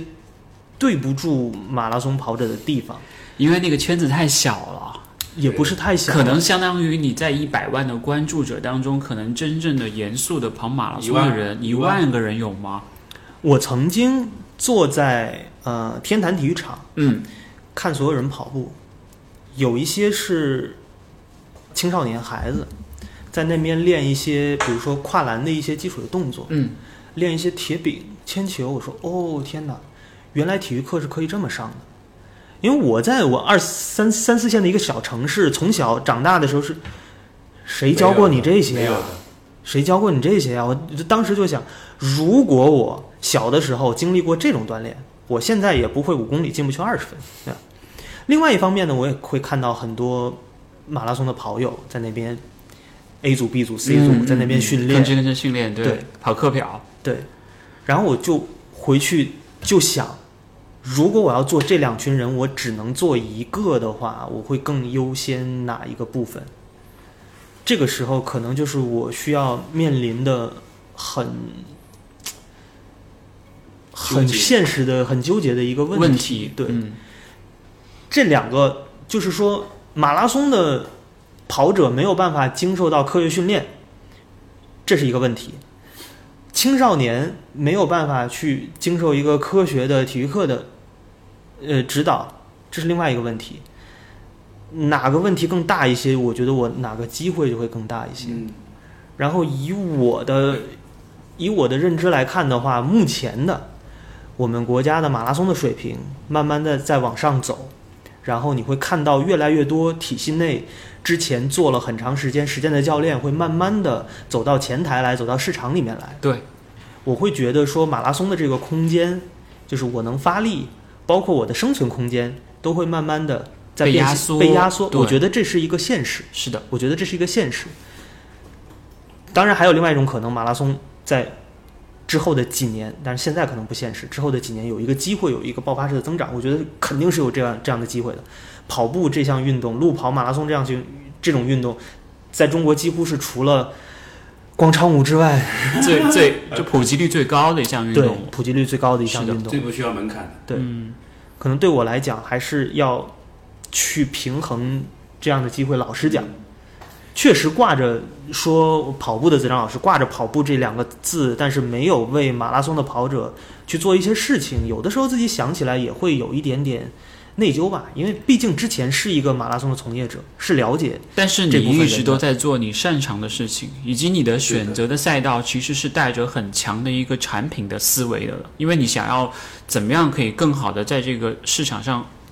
呃，存活下去，或者是过得更好。你而且人的精力是有一限的嘛，你不可对能说我两边都做得很好，是不可能的。就好像你一个 UP 主，的，当你把很多精力放在嗯、呃剪视频、拍视频、选题的时候，你的训练势必是会受到影响的。是你的，不可能说我又要出成绩，然后我又要拍了很多东西，那你肯定背后有一个团队在支撑你，你一个人几乎是做不到是的这样的事情的。就对以吧跑鞋的来举例嘛，只有大公司才能做到，大众鞋又卖得好，精英鞋又卖得好。是的，就当自己不够强大的时候，可能还是要做出一些妥协来去选择自己更擅长的领域。你有看过就是 B 站上面的你的视频里面的评论，包括留私信言、吗弹幕什么之你会类看的，私信吗？会看，就有有没有什么给你觉得？但有的时候不太会回。 这肯定就是你有有没有有没有什么特别的会让你觉得印象深刻的的？东西。印象深刻的，对，让我印象最深刻的是有一个人给我留言说啊、b 站里面对他影响最大的两个账号，一个是罗翔，一个是跑步的自长老师。他有说为什么吗？他没有说为什么，我也不可能问出来。消费者他没有办法告诉你嗯，但是我能体会得到，就是可能在那一个瞬间让他觉得体育或者说体测对他来说不是一个特别难的事情，是一个有迹可循的事情，是一个靠方法，不是纯靠努力或者说纯靠天赋能够去实现的一个事情。那我觉得够了，就顺着这条路做下去呗。我那个我有个外甥，他今年刚刚呃高中毕业，他特别喜欢在 B 站上面看罗翔老师的视频，然后他选择了法律专业。我觉得这就是一种正向的影响力，就是他会因为自己的爱好，最终会决定他的职业规划，甚至他的大学专业的时候，这是一个对人的价值观或三观会产生很重大影响的东西。是的，也但许跟你留言的那个人就是我外甥，也有可能，有可能有可能，因为一些小学生、中学生或者是一些高中生，他们其实是在建立自己的那个三观的那个时啊候，对吧？但还想跟大家说一点啊，请谨慎选择运动人体科学专业。像我像我那个时候就都是在看 B 站上跳舞的小姐姐和那个马爷的腿，所以你学了广场舞专业，呃，吧是的，是的，是的，是的，就很多时候其实是可能就是因为某一个点，视频里的某一个点一句话打动了他，是所的，以他就会觉得，比如说点一个关注，他可能一开始没有关注你，但是就因为这个点了关注，给你发一段私信说你对我的影响非常大，对对的，我觉得这个点其实对创作者来说也是非常非常重要的，就是他能，这是这算是一个正向的一个激励，就是告诉你你做视频的意义是是是是存在是的，不是说这是一个就是垃圾视频给别人就是发着发着发着玩的那种。为这个我还专门去学了田径十六项、哇，铁饼、标枪、铅球什么的这些东西，学了个遍，所以还是要储学备一习下哦，还是要对对学的习，真的要学习，而且，要不断的输入。对对对，如果没有输入，你就没有输出，是的，而且，其实刚才子章讲到一个很重要的点是，创作其实可能会是一个终生的事业，就是你一辈子都可以在不断的去做，对不对？是的，为什么会这么去认为？你会不会觉得有一天你自己过气了，或者有一天没有人关注你了？或者品牌不过气会或者品牌不找你，不再找对你会发的商务的，会有可能会有这样一天，嗯就比如说我过气了，嗯品牌不喜欢再找我是发商务了，嗯我觉得会的，那你怎么去对抗，或者怎么样去解决这个问题？不可能所有的品牌都这样吧？哦如果所有的品牌都这样，那我可以更换另外一种变现的方式，方式因为 OK 变现方式不止一种。所以，嗯但所以前提是我能够为我的读者以及我的商务的合作方去提供价值。 OK，对，只要市场交易不会被停止，我觉得大概率都是都是可以做一辈子的。所以自媒体这个内容创作者其实是可以把它当做一辈子的事业来做的，哪怕是你换一种方式，你还嗯对是能够做下去。对，对吧也许未来是在元宇宙里面去做一些，我元宇们宙我们去畅想嘛。嗯，大家每个人戴上一个那样的眼镜，嗯那健身内容就应该看不过是那个样子，就是看过等于练过。也不是。我觉得健身和锻炼这个事情永远不会被结束。有些东西是大脑教会身体，但总有一些东西是身体教给大脑的。有很多人意识不到，人体八大系统里面有一个系统叫做运动系统，在医学上面它都是一个独立的系统。它为啥被独立出来？肌肉是一个独立的器官，嗯，它只有动的时候才能给我们身体去提供某些不拉不拉不拉不拉化学物质。但你如果不动的话，这个东西永远没有，它无法被取代。另外，每个人想成为一个更好的自己，这个事儿叫锻炼，对，这个事儿叫锻炼。是的，是的，我觉得不可能存在某一天所有的人都躺平，不想成为一个更好的自己，那这个事儿是不需要锻炼了。当然，不排除说现在的锻炼是对于肌肉的锻炼，但未来的锻炼可能就是另外一种形方式式了了。对对对自律对于人类来讲，自律我觉得是不会停止的。嗯，哎，我们聊点轻松的，就是你从北京搬来上海这短短的一段时间，你觉得上海的就是氛围氛围，就是只单指跑跑步的这个跑步氛围对，跟北京你比，看到的对和你体验的疯了，疯了。疯了！我在比如说在地坛体育场 OK，周三团训的时候，嗯大概也就是元大都啊几个三三个跑团，嗯，差不多了。但是卢湾周三团太训疯，狂我的天呐，人挤人像是吧饺像那个下饺子一样的那种是感的，觉，像学校跑操一样， 对，一个跑团和一个跑团之间大概也就留四五个人的距离，他们所有人都在跑艰辛，或者说这是速度训练、所严有肃人训都在练、提醒你说那道让一让，质量跑，对，太恐怖了。这非常非常恐怖。就是你你要跑的稍微慢一点的，跟不上你都没有你的位置，嗯，对，非常恐怖。然后各式各样的跑团，大跑团、小跑团，然后不同语言的跑团， 对不对？这是上海非常有意思的地方。然后滨江是，呃，东岸那边，对有一个非常长的贯穿道，对嗯，到南墙，每隔一公里都会有一个叫驿站一样的地对方，对对对，呃， 大拇指，饮料、嗯，直饮水、洗手间洗手间、都有，休息室。但是我去的时候好像休息室因为疫情没开、嗯嗯 a E D 嗯，对嗯，都有，什么都有，而且那条路贯穿的，你不需要等很红绿漂灯，亮，是的，然后它的骑行道和健走道、跑步道三条道都是分分开的，开，是的，对，一条路过去，我的天，我 的天，我觉得你会很喜欢这儿，而且现在属于是在跟这个城市的一个热恋期，所以你会更加的去嗯有这样好的一个 印象。极可爱，就好像你来到一个新的城市，你是充满了新鲜感的，有探索的那种感觉嘛。你对到了一个地儿，结果今天来这儿，他说我这个地方我去过，这段我听过，我靠，我就觉得哇，你都来过，我都没来过这种感觉。上海的跑步氛围确实好，好，所以你一定会进步气候也嗯很好。对，而且很适合训练，很适合对，训练，明天我就把头发剃掉，然后哇五公里进二十分太之快了前不 蓄不蓄头发。哦啊，像趁着大破 节一样啊，系个是短嗯是袖之类是，的。削发明志的感觉。趁着这个热恋期把这事儿搞 定。啊我希望这种热恋期可以一直持续下去，对嗯，然后用你自己的这种，